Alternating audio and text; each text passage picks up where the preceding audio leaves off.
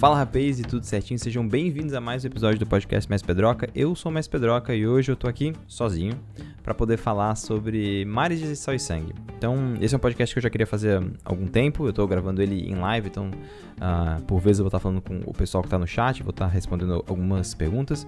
Mas a ideia de falar sobre uh, esse momento de uh, Mares de Sal e Sangue é porque eu tô preparando a próxima temporada, a terceira temporada. Então, Antes de a gente começar a falar sobre essa próxima temporada, ou melhor, qual foi o processo de Skyfall, é importante a gente falar um pouco sobre como que ele começou, um pouco da história dele de fato, né, para poder chegar nesse ponto, porque a partir disso a gente pode conversar sobre como vai ser um pouco da terceira, da terceira temporada. Então, por enquanto, eu vou avisando quando tem spoiler, né? A primeira coisa então vai ser spoilers da primeira temporada. Então aqui, se você não assistiu Mares, estarei dando spoilers da primeira temporada. Então, um, um, um pouco de história, né? Mares de, de Sal e Sangue foi, na verdade, a primeira campanha que eu mestrei uh, em stream, né? O Azekos me convidou, eu, eu basicamente me convidei. Eu, eu gravei um, um Mestres do Dungeon, eu, ele, o Roxo, eu, Azekos e o Roxo, e aí eu falei sobre Dark Sun, e aí rolou meio que um convite para poder mestrar Dark Sun no canal do Azekos. E, cara, eu auto, auto, automaticamente pirei, assim, né, pra poder mestrar, porque Dark Sun foi um dos cenários que eu tive um contato com o lore mais intenso que eu tive em todos os outros. Eu, eu na verdade, sei mais do lore de, de, Dark Sun do que de Forgotten Realms, por exemplo.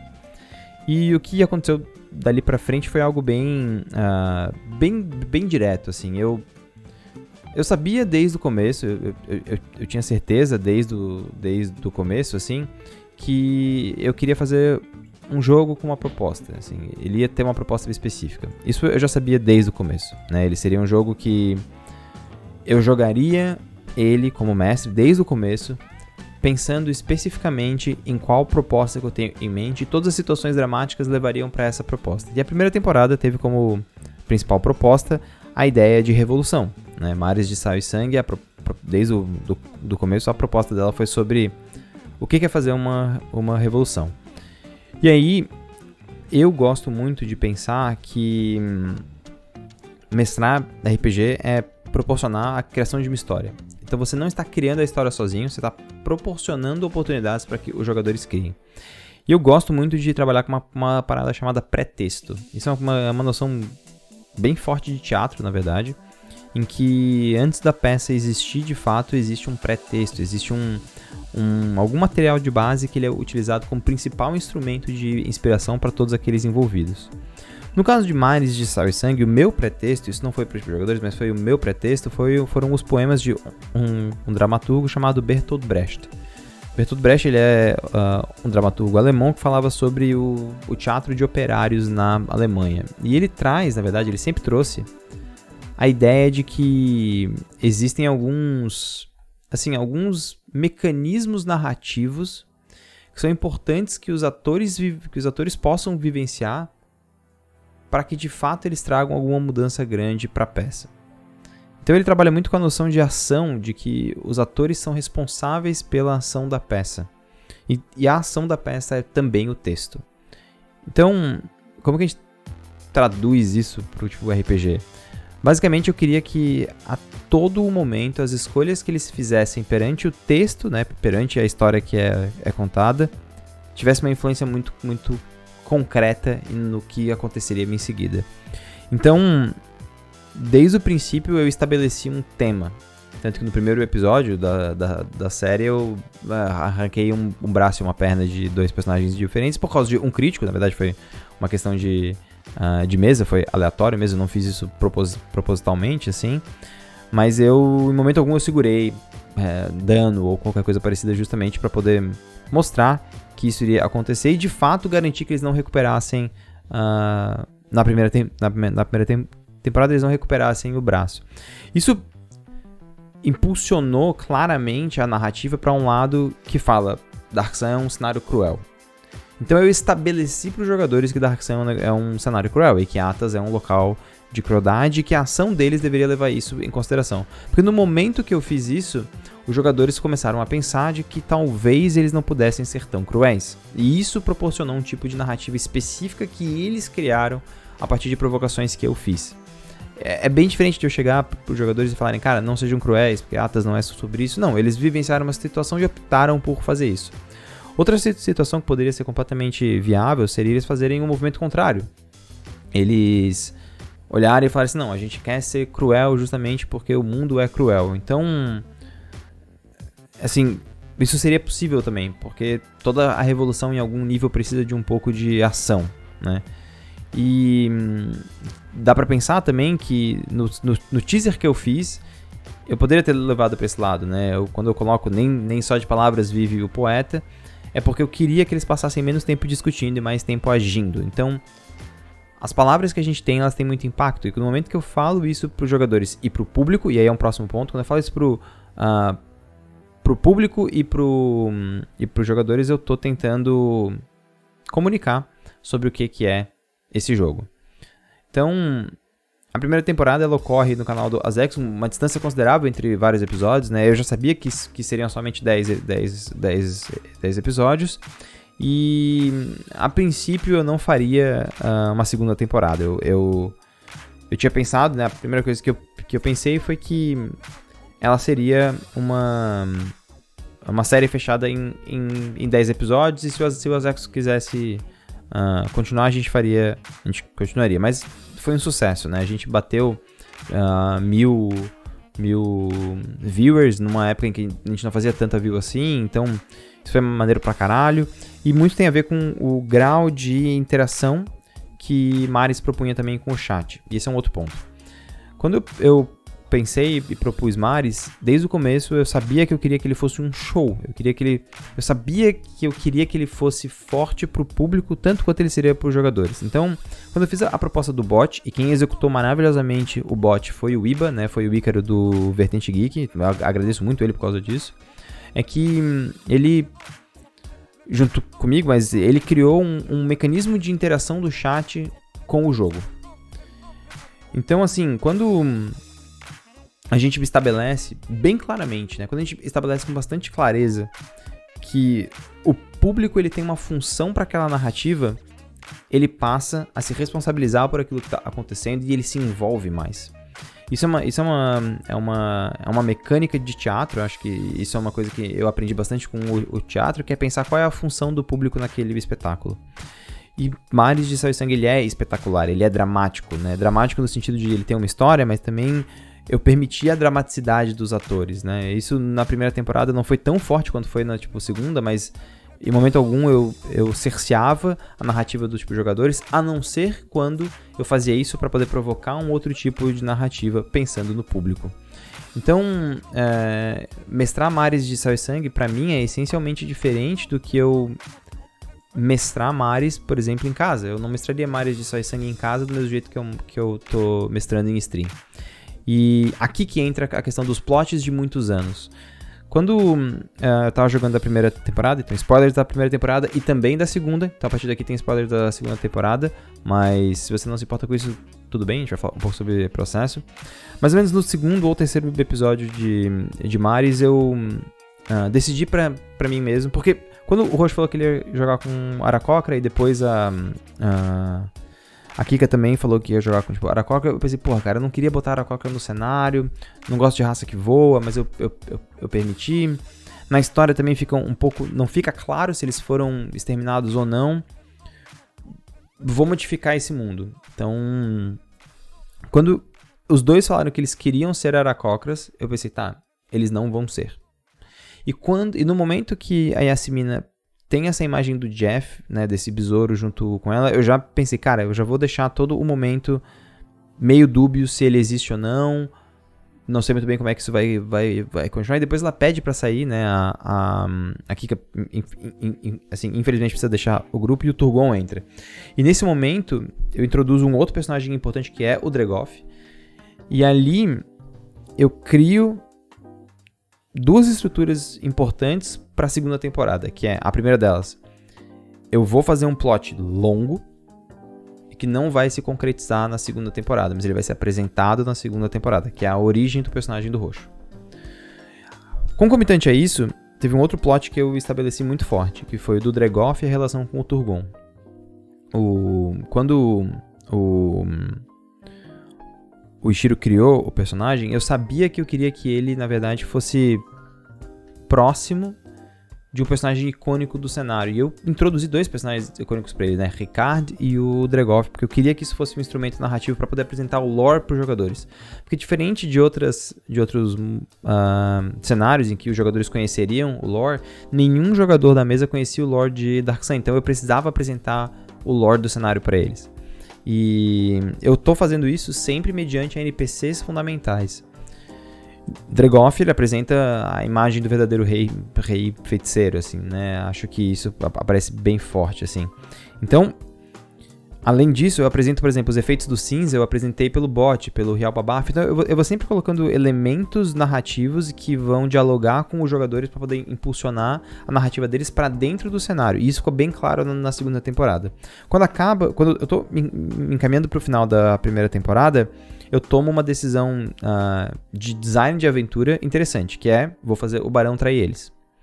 Na, no, mais ou menos na metade final da primeira temporada, eu estabeleci, uh, eu estabeleci que o Barão do Mar de Sal, ele trairia os jogadores. E eu queria deixar isso mais claro, uh, tipo, eu queria deixar isso cada vez mais claro na medida em que eu fui aproximando ele do personagem da Joana, que é o, o, o personagem da Jo. Porque se eu fizesse a Samira atrair o grupo, que era uma possibilidade que eu tava pensando, eles não tinham muita relação com ela. Era uma personagem que não. Ela não dialogava com a narrativa, né? Eu encontrei função para ela depois. Eu demorei até para encontrar função para ela. Mas eu também tomei o meu tempo para que isso acontecesse. E ali, quando eu, eu decidi que o Barão iria atrair eles, eu falei, cara, eu preciso. Preciso aos poucos uh, estabelecer quem é esse personagem. E eu estabeleci, ah, ele tem uma relação com o passado da Ásia, que não foi explorado ainda. Mas é bom que ele não foi explorado. Eu propositalmente não explorei, porque como eu sabia que ele ia atrair o grupo, eu deixei ele como uma possibilidade ali para apresentar aos poucos, né? Uh, e nesse momento, uh, eu também entendi claramente quem que eles iriam matar, né? Quem que seria o, o, o primeiro rei feiticeiro que eles vão que eles vão matar, que ali no caso é Kalak, né? Kalak, o rei feiticeiro de Tyr, morre. Eles matam Kalak num plano de sonhos, e aí ali também eu estabeleço uma coisa muito importante uh, ah, pro jogo, que é a função do sonho. Quando na primeira temporada, né? Quando na primeira temporada eu, eu uso repetidamente a imagem do sonho, faço a Asia uh, vivenciar uma cena no cinza e ela opta por tipo, ficar grávida e tem tudo isso, isso aparece, não sei o que. E hum, eles vivenciam uma cidade que na verdade ela não existe, entram em contato com personagens que também não são reais. E todas essas coisas elas acabam introduzindo na campanha uma coisa muito importante que eu sabia que eu queria usar na segunda temporada, que é a importância de delírios e sonhos. Na segunda temporada, mais pro final dela, quando eles estão uh, vivenciando a cidade de. De. É, de. Caralho, velho. De. Esqueci. A do Ramanu, dane-se. Quando eles estão indo pra Urik. Quando eles estão na, na, cidade de Urik, eles estão lá e eles vão vivenciar vários sonhos diferentes. É, essa sequência de sonhos, por exemplo, não é exatamente ela montada, mas a ideia da sequência de sonhos eu já tinha desde a primeira temporada. Tipo, eu já sabia que eu queria montar uma sequência de sonhos. Mas eu só poderia montar ela e jogar ela no momento que os jogadores entendessem a importância da narrativa em sonhos. Então eu tive que fazer vários sonhos até lá. Então esse foi um processo que eu necessariamente tive que ter paciência. Agora, por exemplo, se eu falo que um sonho começa, o jogador fica atento, ele presta atenção, ele anota coisas, ele se envolve com a narrativa do sonho e não é só tipo o mestre está querendo dar uma, uma, dica. Não. Nesse momento eu estou falando para ele, existe algo no cenário que possibilita que isso aconteça e eles ainda não sabem o que é. E aqui eu acho que entra numa parada importante que é estudar o cenário. Quando eu estava estudando Dark Sun, eu peguei detalhes desse cenário e explorei eles, explodi eles, né? Então, quando eu coloco, por exemplo, a função do cinza, eu, eu, poderia estar focando no The Black, né? Tem The Gray, The Black, The Will and The Way, tem vários termos importantes do tipo Dark Sun que eu não, não necessariamente estou tocando, eu foquei no cinza. Mas a, ideia de trabalhar com sonhos, ela, ela possibilita muito claramente a existência, a específica existência de que existe um plano e que isso se torna importante. E aí eu entro na segunda temporada, tá? Uh, a segunda temporada de Mares de Sal e Sangue ela começa com a, in, com a introdução de um personagem novo. Então, uh, eu finalizei a primeira temporada deixando claramente para eles a ideia de que existe o dragão de Tyr, isso a gente vai usar depois, que eu propositalmente uso o mesmo termo, dragão de Tyr, dragão de Eb e Boris são a mesma pessoa. Né? Isso é proposital, não é? Depois a gente vai falar um pouco sobre isso, mas é proposital. E eu apresento esse personagem, mas eu falo, isso não é importante para o episódio zero ainda. Vamos estabelecer backgrounds. E eu crio o personagem da Naira com uma relação muito forte com o background dos outros personagens. Mas mais do que backgrounds, eu crio relação dela com o futuro dos personagens. Então, uma coisa que uh, é bem importante quando você vai introduzir um jogador novo, ou você vai introduzir um, um personagem novo pro, uh, pro grupo, assim, tem uma coisa de que qual é a função dele nesse grupo que já está bem estabelecido. No caso, quando a Bel entrou, a primeira coisa foi que eu sabia que todos os jogadores iriam receber ela bem, sabia que por causa disso os personagens também receberiam ela bem, mas eu fiquei pensando qual seria a função dela em um grupo que já está muito bem estabelecido. E aí me surgiu a, a questão do. Uh, não, não exatamente a definição, mas a ideia de que eles estavam atrás dos artefatos dos anões, né? A espada de Ricardo, o manto, a coroa, enfim, todos esse o, o, o próprio livro, né? Que seriam artefatos importantes e que eles deram ah, valor para isso, né? Eu resolvi fazer uma sessão zero em que o que, que ela fazia? Ela pegava o lore da primeira temporada e ela criava novas perguntas e novas respostas. Muitas das coisas que aconteceram na, na sessão zero eu não tinha planejado, eu improvisei na hora. E são coisas que, após improvisar, que eu resolvi acoplar na campanha.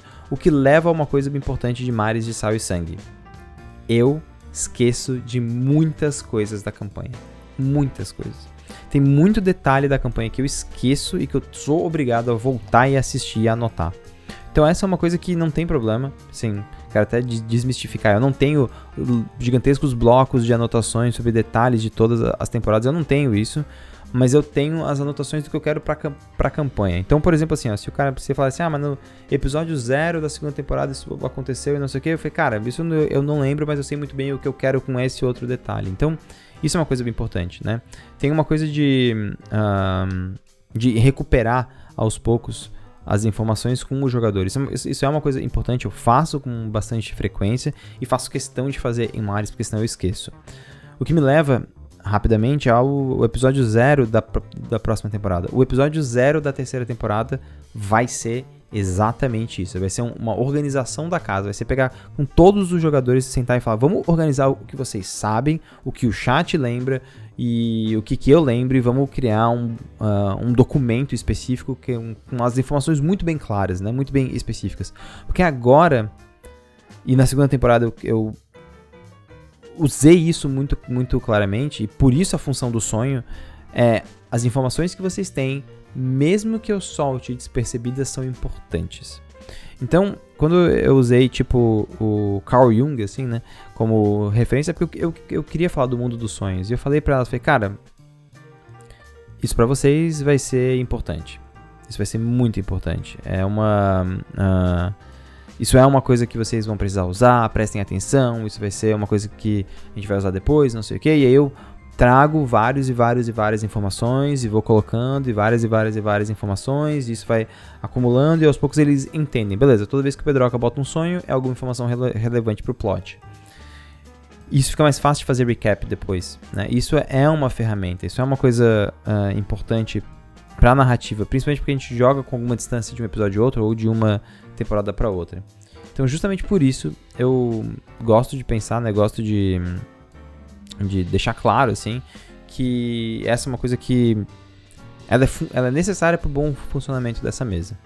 Mas, uh, falando especificamente da a estrutura do de como que as coisas se estabelecem, né? Porque isso é uma coisa importante para a segunda temporada, a estrutura de como, de como as coisas elas se estabelecem.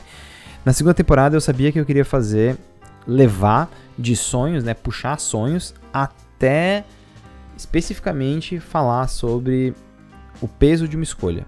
E na segunda temporada, o peso foram 10 mil almas. Grande spoiler, desde o começo eu sabia que a segunda temporada iria terminar com Boris. Independente de onde eles fossem, tá? Isso, é isso foi bem Deus Ex Machina. Independente de onde eles fossem, eu sabia que eu ia fazer Boris aparecer para os jogadores, não para os personagens. Para os jogadores, talvez nem que fosse através de cutscene. E aí, eu, na minha cabeça, defini que ele iria para Ramanu, porque eu fiz uma rota de quais cidades que o Boris passa e quando ele passa em cada uma dessas cidades.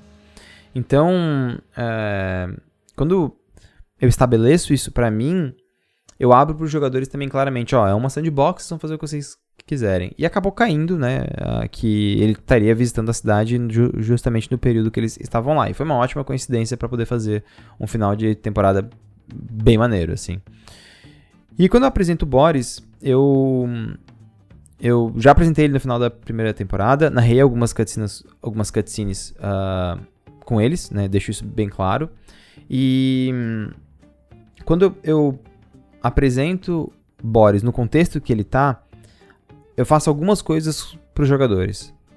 A primeira delas que eu faço é: eles acabaram de matar um rei feiticeiro, eles acabaram de pegar um artefato foda, eles acabaram de descobrir coisas fodas sobre a parada. Eles estão no topo do mundo. Esse é o momento em que eu, eu poderia ter fechado a temporada no combate contra Ramanu, por exemplo. E seria um bom final de temporada. Esse fim de temporada uh, seria fantástico. Seria bom. Mas eu olhei e falei, tem mais dois episódios, são sempre 10, quero mostrar Boris. E quando eu faço ele aparecer na cidade, eu pego os jogadores que estão no ápice e mostro para eles que eles estão muito abaixo das forças do cenário. Não foi porque eles mataram um rei feiticeiro que eles conseguem, assim, conseguem matar qualquer um deles. Então, uh, no momento que eu apresento o Boris, assim, pum, no, no, momento que eu, que eu mostro o Boris, eu um, deixo bem claro, assim, deixo uh, explícito que ele é nível muito mais alto que eles, né? Não só pelo teste que eles precisam fazer e que o Turgon passa, isso, é, isso é relevante, isso é importante, como também ele eu, ele, eu exploro o lore, ele precisa de, de, de mil almas da cidade, né? Eles estão no... Uh, eles estão efetivamente vivenciando uh, o que, que é uma, assim, uma crueldade de um rei feiticeiro que busca mil almas de cada cidade por ano e que eles não sabem ainda para que, que é. Isso também é importante, né? Boris tem um encontro com eles. Boris ouviu falar quem eles são, porque ele foi pra Tyr, então ele sabe o que tá acontecendo em Tyr, sabe o que aconteceu e botou o barão lá, né? Ele provavelmente foi o cara que tomou a cidade e aí depois o barão foi lá e assumiu como rei feiticeiro. Porque eles também tem isso, né? Eles derrotaram Kalak e não botaram ninguém no lugar. Tipo, isso é um problemão, na verdade, para a estrutura deles, né? Quando efetivamente quando eu mostro o Boris, eles fazem o teste, eles falham, Boris chega para eles e começa a desafiar um pouco eles, no sentido de provocá-los. E nesse momento é importante entender o que, que eu fiz com os jogadores. Era o último episódio de uma, de uma temporada de uma live que já estava bem longa. Acho que, eu, eu, acho que naquele momento de live a gente tinha 4 horas. Os jogadores estavam cansados, eu estava cansado, mas estava todo mundo muito, muito pilhado. Eles tinham passado, acabado de passar por uma catarse muito grande e eles estavam muito emotivos.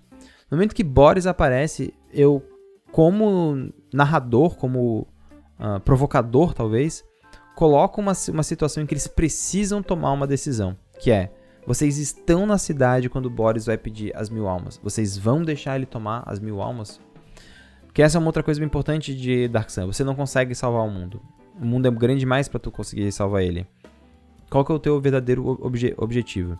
E isso dialoga diretamente com as visões que eles têm de Rajat. Ao apresentar Rajat, é tipo... Claramente ele mostra essa situação, né? E aí a gente retorna para a cena em que os jogadores estão uh, na frente de, de Boris. E Boris pede, né? Pede as suas, as suas mil almas. E, e aí ele né, dizem que não. E aí ele fala, cara, então vamos, vamos, vamos pegar o preço disso. Eu quero que vocês escolham 10. Né? Então tem essa ideia de uh, escolher a ideia de que eles vão ter que tomar uma decisão e a escolha deles vai impactar alguma coisa. No final, eles, eles optaram por 10 mil desconhecidos. Para Boris, não fazia diferença. É, Boris poderia pegar mil de cada cidade, poderia pegar 10 mil de outras, enfim, tipo, tanto faz.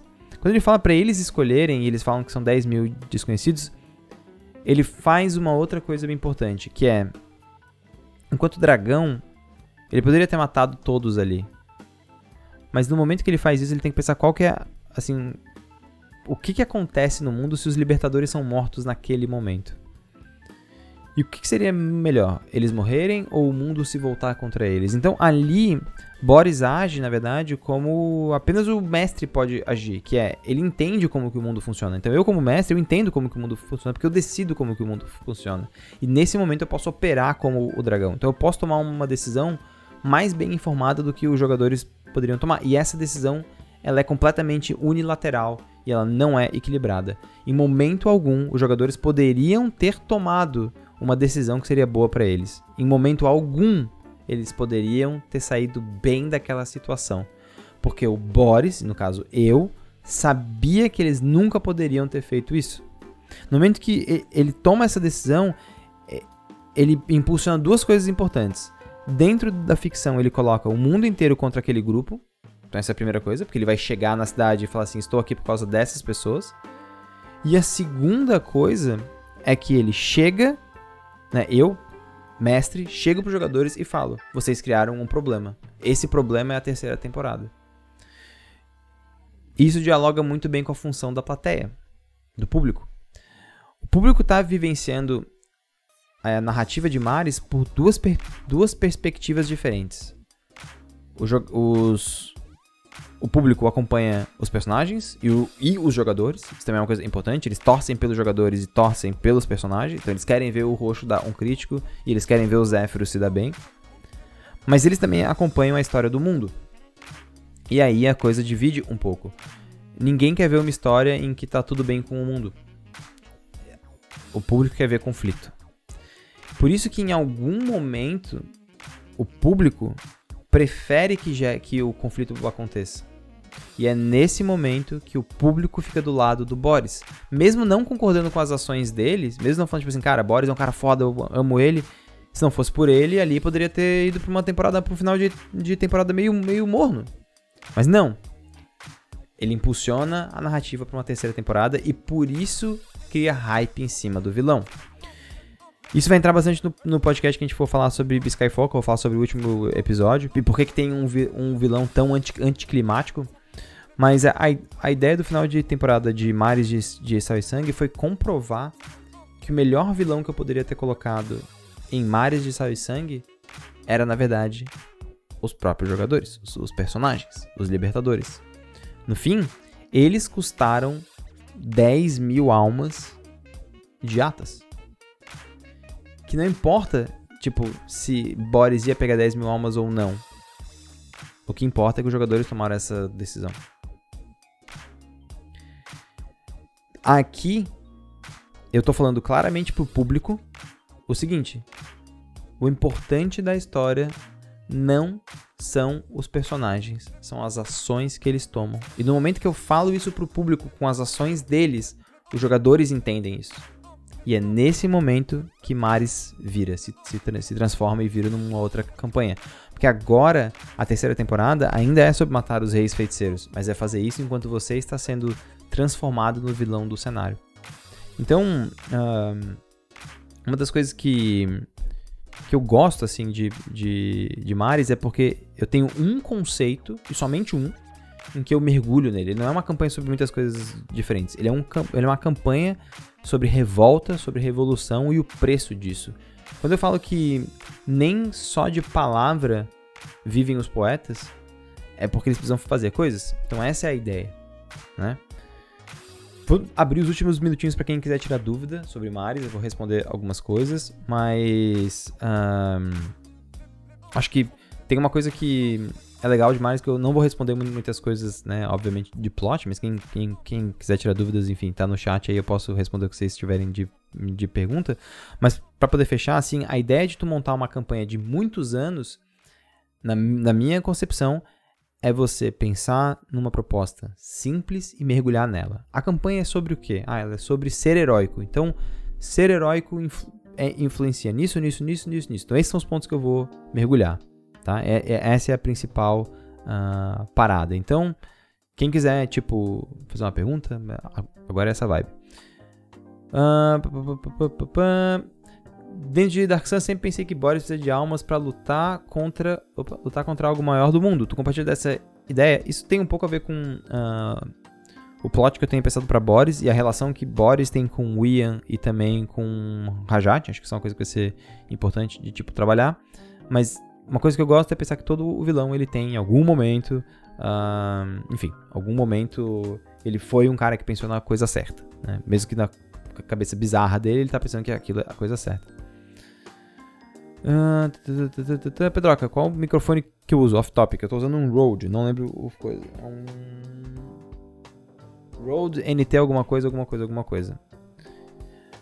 Uh, falar sobre aquele spin-off. Spin-off eu, eu, falo depois, posso, posso falar sobre, mas a, a eu fiz um spin-off de Mares na época com os, os padrinhos de, do Vertente Geek, sobre os, os apoiadores. Usei os personagens dele e a ideia era mostrar a rota do desespero. Era sair do ponto A pro ponto B e isso ia ter vários problemas até lá e eles vão aparecer também na próxima temporada.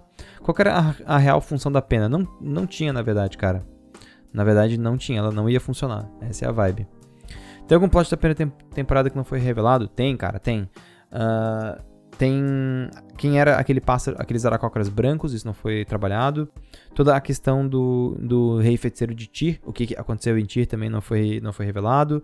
A questão da Jo também não foi revelada. Dregoff, ele é com certeza um dos maiores plots e por enquanto não tá com nada revelado ainda. Então essa é a ideia. Quando você viu com essa ideia de deixar os personagens como vilões, você achou em algum momento que seria desanimador para os jogadores? Sim, pensei. Acho que os jogadores poderiam pensar que isso seria ruim. Mas eu queria deixar bem claro para eles que não existem vencedores em uma guerra. Essa é uma coisa bem importante. Boris, ele. É que nível? Não vou falar o nível da ficha dele, mas eu vou usar algumas mecânicas para eles terem. para se aproximarem um pouco dele em termos de. enfim, de combate. Ainda assim, ele vai ser letal. Todos os reis feiticeiros eles são letais, né? Um, qual o limite em que o mestre consegue tensionar um jogador sem ultrapassar a vontade do próprio jogador? Isso tem a ver com muito acordo. Conversar bastante. Eu converso bastante com os jogadores de Mares em off, justamente sobre isso, assim, justamente para poder entender quais são os limites deles e essas coisas que uh, que são bem est estabelecidas e às vezes eu pergunto para eles efetivamente, né? Então, Teve um, teve um plot que a gente não usou do tipo Ramanuk, eu fui pra todo mundo no tipo, grupo e falei, ó, oh, gente, tem esse plot dele, eu não tô muito confortável com essas questões, o que, que vocês acham? A galera também não, não curtiu, eu falei, ah, cara, então eu vou deixar isso pro lado, vamos seguir em frente, né? Uh, você sempre quis que o Boris fosse o maior vilão ou foi indo com a campanha? Boris não é necessariamente o maior vilão, ele é o maior vilão agora, né? E eu já sabia desde a primeira temporada que ele seria o, um grande vilão, assim. Ou como uma sombra que não seria derrotada, porque a primeira temporada foi pensada só até Kalak mas eu sabia que ele seria uma sombra forte. Se eu tenho outros, outros plots pro roxo, por enquanto não, por enquanto são esses. Eu tenho outras coisas pensadas, óbvio, ele não sabe tudo sobre Eladrin, mas ainda é no mesmo, mesmo plot, né? Porque Boris não viu na cabeça dos outros dois jogadores que o Turgon é a reencarnação de Ricard. Tem uma coisa importante, Turgon não é a reencarnação de Ricard. Eles, Boris, e Boris sabe, na cabeça dos outros personagens, que o Turgon, ele é um... Uh, ele é um escolhido, né? Ele tem essa função. Ele não sabe exatamente o que isso significa. Quantas tem tem temporadas vão ser? Eu penso, eu acho que vão ser quatro, mas talvez eu acabe na terceira. Depende um pouco deles. A voz fofinha que fica na cabeça da Neira vai voltar, com certeza. Uh, loop temporal, cara, isso é uma coisa que tem em Mares, tem bem no, cara, tem no começo do plot de Mares de Sangue de Dark Sun, desculpa, no começo do plot de Dark Sun tem um ponto da história que fala sobre os Mind Lords e eles, e eles terem quebrado a barreira do tempo e tal. E foi bastante em cima disso que eu montei esse plot de viagem no tempo. E que ele ainda para os jogadores está bem confuso. Eles não conseguem montar uma timeline de, de eventos. Acho que talvez o Henrique, que está aí no chat, é um, é um cara que talvez tenha chego mais próximo, assim. E, enfim, isso acontece. Uh, tem que organizar bem. Eu tenho bem claro a timeline, mas eu preciso que eles vejam isso, né? Uh, o que, que achou dos jogadores fazerem casais? Não, achei que uh, é legal, acho que dá uma outra vibe pra história. Acho que é uma coisa que eu, eu, não, eu, não, eu nunca interferiria nisso. É, é deles, né? Uh, tem mais algumas aqui. Se decidiu que o Barão ia atrair só com jogadores mandaram pra ti? Não, já sabia bem de antes. Quando eles mandaram, já era, já sabia que ia ter. Os Aracrocas realmente nunca existiram? Não, eles. É, então. Essa tua pergunta é boa. Ou os jogadores conseguiram alterar do passado? Pois é, essa é a vibe. Essa é uma pergunta interessante. Assim. E para fechar, você discute com os personagens do caminho que, tá, que a campanha tá indo, eles têm algum poder de decisão. Eu converso bastante com eles, mas eu não falo sobre o rumo da campanha. Eu explico a proposta da tipo temporada, desde o começo eu deixo bem claro. E aí com isso a gente consegue dialogar para poder levar a parada. Essa última pergunta é boa, eu vou responder essa última. O Fafnir perguntou como que a terceira temporada se relaciona com Hemingway. Então, uh, uh, Hemingway ele é um, um escritor que ele foi um, um correspondente de guerra, né? Ele foi um, um, um correspondente em, um, em, várias guerras, assim, e que ele falava sobre as atrocidades da guerra. Muitos dos temas que eu vou trabalhar é exatamente isso, né? Acho que é exatamente essa parada. Então, acho que vai ser interessante para poder tra trabalhar o impacto que a guerra traz no cotidiano. Mas é isso, eu espero que vocês tenham gostado desse episódio do podcast. Foi bem diferente do, do, dos outros, porque ele é um longo monólogo. O próximo também será um, um longo monólogo, ele vai ser sobre Skyfall enquanto, enquanto campanha. Mas muito obrigado por você ter acompanhado esse podcast. E se você está Uh, no podcast, sabe que a gente tem no YouTube. Se você está no YouTube, sabe que também tem podcast. E estamos gravando isso ao vivo em twitch.tv pedroca. Faço live toda segunda, quarta e às vezes na quinta-feira. Uh, sempre de noite, a partir das 7h30, mais ou menos, 8 horas. E a gente grava podcasts, joga mesas de RPG e muito mais, beleza? As mesas de RPG que eu estou mestrando estão em outros canais, né? Então, normalmente no Formação Fireball. Então, o link para tudo isso você encontra aqui no, uh, no descritivo, beleza? É isso aí. Muito obrigado, very much we, e até a próxima.